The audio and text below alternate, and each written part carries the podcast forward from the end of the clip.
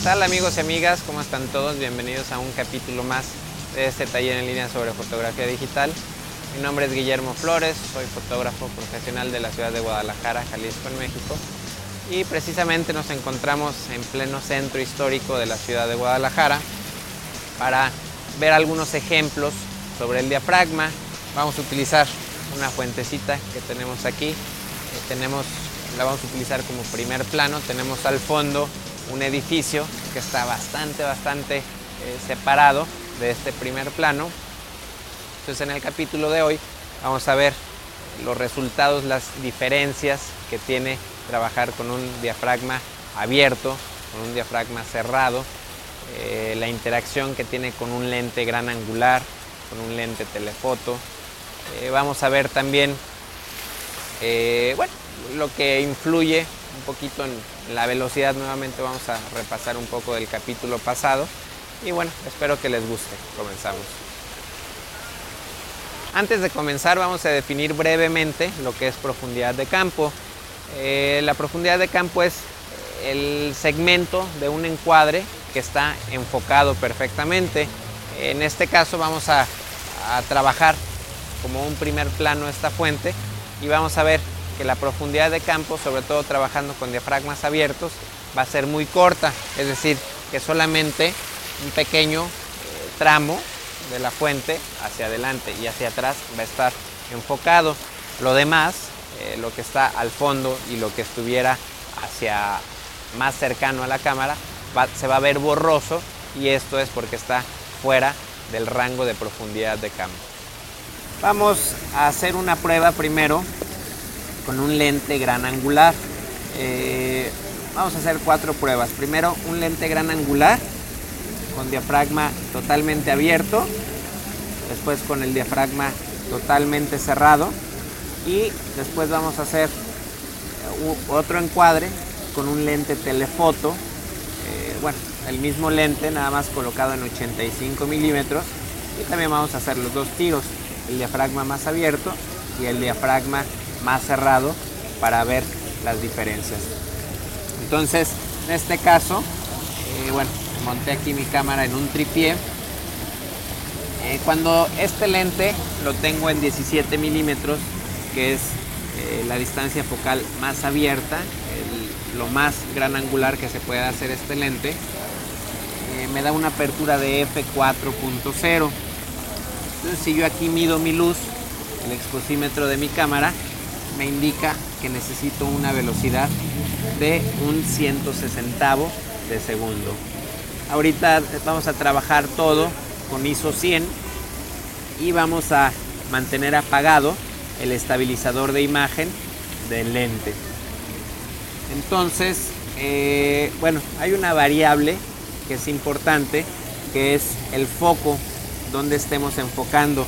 Si estamos enfocando en el primer plano o en el último plano o en un plano del medio más o menos. Entonces, en este caso puse mi enfoque manual. Estoy enfocando pues justo donde empieza la fuente y cuando cambie la velocidad y el diafragma, la distancia se va a quedar exactamente igual, que en este caso está, bueno, aquí la escala me indica que está a 1.5 metros, quizá un poquitito menos de 1.5 metros. La voy a dejar ahí fija y esta distancia, por lo menos cuando tiramos con 17 milímetros, va a ser constante. Entonces, en este caso voy a tirar con el modo de vista en vivo para poder hacer mi encuadre más cómodo. Y vamos a tirar esta fotografía con un 160 de segundo vamos a poder ver las gotas de agua que caen ligeramente congeladas ya que es una velocidad relativamente alta. Entonces ya tenemos esta imagen. Eh, podemos ver el fondo el último plano el final del edificio ligeramente desenfocado. Ahora vamos a cerrar totalmente el diafragma vamos a ir. Este lente, estando totalmente abierto, me permite un diafragma de F22 diafragma más cerrado de F22 y aquí mi exposímetro me indica que la velocidad tendría que ser de un sexto de segundo. Tomamos la fotografía, el foco se quedó exactamente en el mismo punto y vemos aquí dos cosas. Primero que al bajar la velocidad tenemos mucho más movimiento en el agua y lo más importante es que eh, todo está en perfecto foco, desde el primer plano hasta el último plano, el final del edificio, incluso eh, lo que hay más atrás hasta el infinito. Vamos a hacer ahora otro encuadre eh, un poco más cerrado. también me alejé un poco de la fuente, subí un poquito el ángulo de la cámara y estoy utilizando el lente en telefoto. Es un lente de 85 milímetros. Si lo multiplicamos por el factor de conversión de la cámara, que es 1.6, es el equivalente a un lente de 136 milímetros. Entonces, estoy, voy a hacer las mismas dos fotografías, una con el diafragma totalmente cerrado y vamos a empezar con el diafragma totalmente abierto. Cuando pongo el lente en 85 milímetros, eh, la apertura, el diafragma más abierto que puedo manejar es F5.6. Entonces aquí según el exposímetro de mi cámara, ahí está la, aguja electrónica, ahí está el centro, eh, me dice que necesito una velocidad de un 125 de segundo. Entonces vamos a tirar esta foto.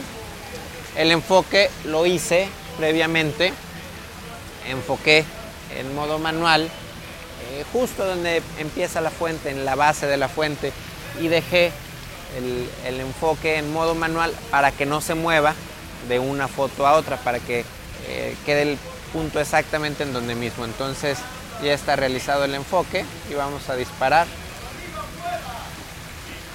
Podemos apreciar, está ligeramente sobreexpuesta, voy a cerrar un tercio de paso, eso está mejor.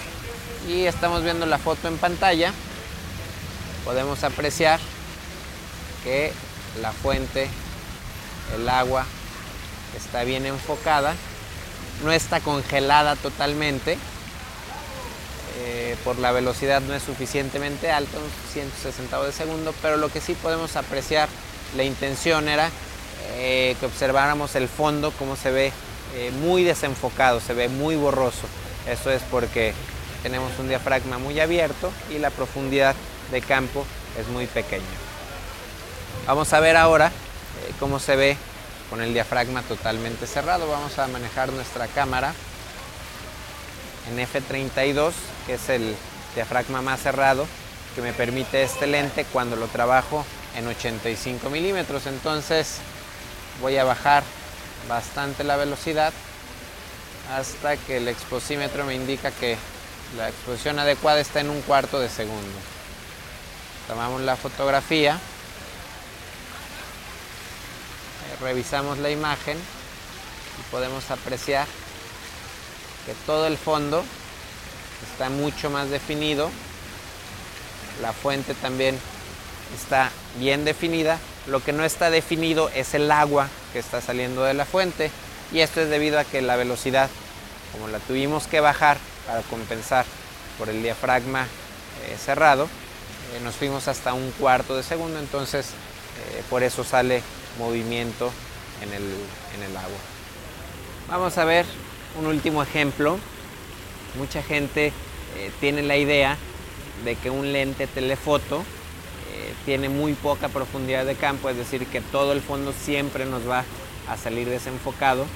Y también la gente tiene la idea de que con un lente gran angular siempre nos va a salir todo totalmente enfocado. Entonces, eh, en el primer ejemplo que vimos, utilicé un lente gran angular, estuvimos fotografiando esa fuente muy de cerca y alcanzamos a apreciar que con f4.0 eh, teníamos un poquito eh, de desenfoque en el fondo, es decir, que había poca profundidad de campo a pesar de que era un lente gran angular. Eh, vamos a utilizar ahora un encuadre similar Eh, no es tan parecido como me hubiera gustado. Tenemos aquí un, un poste que nos estorba un poquito para hacer el encuadre más parecido. Pero bueno, la idea es tomar la misma fuente que abarque más o menos el mismo espacio en el cuadro que, abarcó en la primera fotografía. Y vamos a ver eh, qué tanta profundidad tenemos eh, con un diafragma abierto y con un diafragma totalmente cerrado. Entonces tenemos el lente en 85 milímetros. Eh, el diafragma más abierto es 5.6 según el exposímetro de mi cámara. Tenemos que tener un 125 de segundo. Dispara, me quedo un poquito sobreexpuesta. Vamos a tirar con un 160 de segundo. Está mejor el enfoque. Ya lo había realizado previamente. Están en enfoque manual para que no me cambie entre un diafragma y otro. Y podemos analizar en esta foto que tenemos eh, el fondo, el primer plano bien enfocado y el fondo lo tenemos eh, un poco desenfocado porque estamos trabajando con un diafragma muy abierto. Vamos a cerrarlo ahora totalmente. Nos vamos a ir hasta F32 y el exposímetro de mi cámara me dice que un cuarto de segundo debe ser la exposición adecuada. Entonces, eh, no, está sobreexponiendo ligeramente. Voy a cerrar un tercio, voy a hacer un tercio más rápida la velocidad para que no se sobreexponga el agua y ahí está mejor. Entonces podemos apreciar en la foto que estamos viendo en pantalla que tenemos la fuente perfectamente en foco y el fondo, los edificios que están eh, pues totalmente hasta atrás, no diría que hasta el infinito, pero bueno, relativamente para el lente sí están en un plano totalmente hasta atrás, tenemos perfecto foco. Eh, la situación aquí con esta fotografía cambia, eh, podemos ver el agua borrosa nuevamente porque tuvimos que bajar la velocidad, nos fuimos hasta un quinto de segundo, entonces aquí estamos viendo que eh, lo que importa es el diafragma para la profundidad de campo, que un lente telefoto nos puede dar la misma profundidad de campo que un lente gran angular para el mismo encuadre. Bueno, pues espero que les haya gustado. Eh, las fotografías que estuvimos viendo en pantalla las pueden ver con mayor resolución en la página de este capítulo. La pueden encontrar en www.memoflores.com diagonal podcast en la entrada del capítulo de hoy. Entonces, pues yo me despido. Muchas gracias por verme y nos vemos la próxima. Bye.